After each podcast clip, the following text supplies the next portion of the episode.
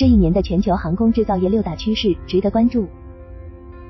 二零二三年已经过去，对于二零二四年全球航空制造业的趋势，包括看航空在内的国内外多家航空专业媒体都给出了几乎相同的总结。一方面，商用飞机订单纷至沓来；另一方面，持续的供应链困难又使得飞机产量难以提升，交付时间表难以兑现。二零二三年十二月底，飞行国际在一篇评论中点名，二零二四年。航空制造业的工作重点之一是继续巩固2023取得的进展。对于累积订单较多的空客和波音来说，2024年需进一步提升生产率，同时也要保持空客 A321XLR、波音737 MAX 以及777-9等项目正常推进。这些持续拓展的新型号同样面临着供应链问题，而且还要解决此前已经多次被报道的可靠性问题。同时，中国、俄罗斯的大型商用飞机制造商。以及全球多家支线飞机制造商也计划在二零二四年加强其业务，通过不断获得订单，交付更多飞机来提升其市场地位。而对于空中出租车，包括 FTO 领域的众多初创公司来说，二零二四年可能是至关重要的一年。空客能否实现加速发展？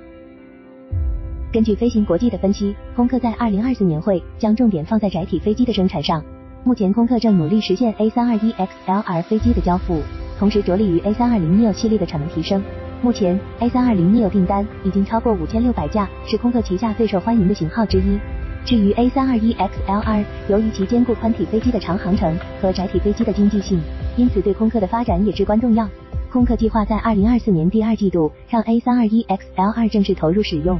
同时，为了提升产能，空客正在将 A321XLR 的组装工作整合进其生产系统。这一工作的难度不仅在于现有的供应链压力。另一个原因是普惠 PW1100G 发动机需要进行大批量召回和检测。空客首席执行官季尧姆弗里对此表示，普惠已确认将在2024年恪守对发动机增产的承诺，以实现空客的产能扩张。2024年会成为波音年吗？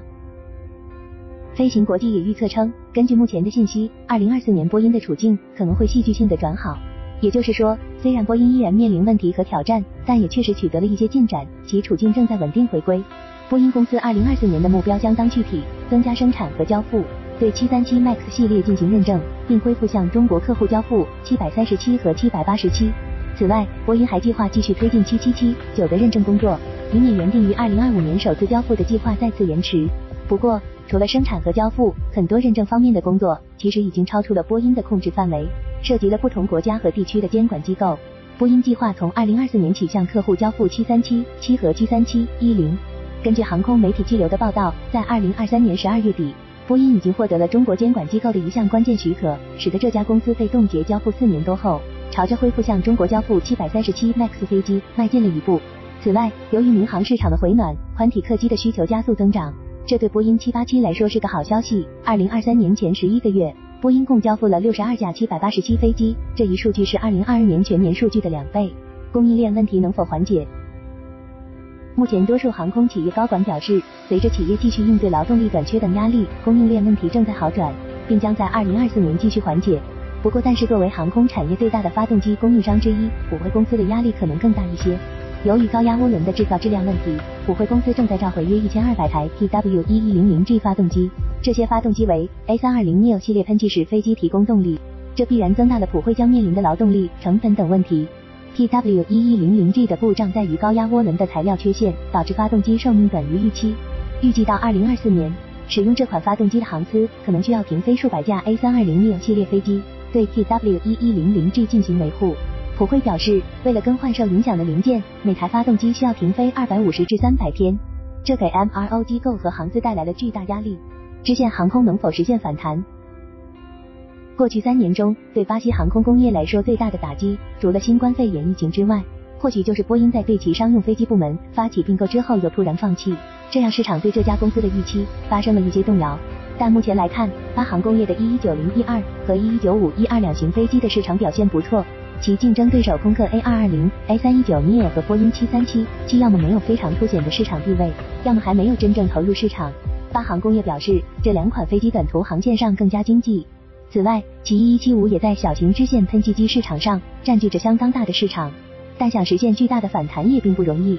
虽然为一二系列飞机提供动力的 PW 一九零零 G 发动机与空客 A 三二零 neo 系列的 PW 一一零零 G 发动机比起来，受质量问题的影响小一些，但零部件普遍短缺等供应链问题可能会继续影响其二零二四年的产量。此外，全球唯一一家仍在生产大型涡轮螺旋桨飞机的制造商 ATR 表示，其工作已步入正轨。ATR 在2023年的交付目标是四十架飞机，并实现一比一的订单出货比。截至目前，还没有官方数据表明这一目标的达成情况。不过，对于机身制造商来说，供应链问题也不太可能在2024年突然消失。因此，环球飞行预计其2024年飞机交付量有望超过五十架。城市空中交通市场飙升。截至目前，全球还没有大型电动空中出租车公司倒闭的消息传出。各国监管机构也都出台了相关的认证规则。环球飞行引用行业分析师的观点，认为该行业的许多领军企业财务状况相对稳定，可能在2024年继续产生较大的行业影响。德国 Volocopter 公司计划亮相2024年巴黎夏季奥运会，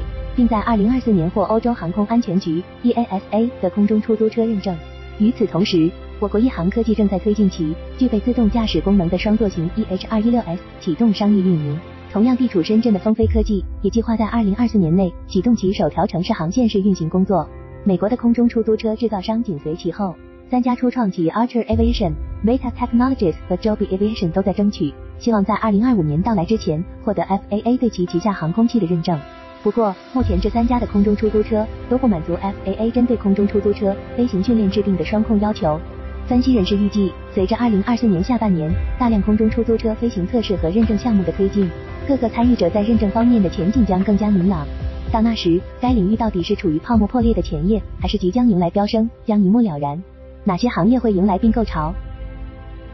刚刚进入2024年，一些公司的并购工作还将继续推进。该公司以约48亿美元收购美国企业包 Aerospace，此交易预计将在2024年上半年完成。L3 Harris 公司于2023年。收购火箭发动机制造商 Aerojet Rocketdyne，目前正在将其负责航空电子设备和飞行员培训业务的商业航空部门，以八亿美元的价格出售给风险投资公司 TJC。该交易预计将在二零二四年前六个月内完成。二零二三年十一月，意大利政府宣布行使其黄金权利法案，反对赛丰收购科林斯宇航的意大利子公司 Microsynthetix。黄金权利法案是指意大利于二零一二年通过并经多次修改扩大范围的一项法案。旨在保护其国家安全和公共利益。根据这一法案，当国外实体试图购买或控制涉及其关键基础设施、重要技术或敏感行业的意大利企业时，意大利政府有权调查并对此干预。干预措施包括阻止或限制投资、强制转让股权、否决并购交易等。一些消息称，意大利政府担心该交易可能影响欧洲战机项目的关键合同。飞行国际在报道中指出，目前已经陷入困境的飞机机体制造商精神航空系统公司可能会成为收购的候选者。在新冠肺炎疫情后，随着航空制造商再次要求提高产量，波音和空客这样的整机制造商是否会为了保障产量而拯救那些规模较小但具有战略意义的供应商，也将是二零二四年颇受关注的行业焦点。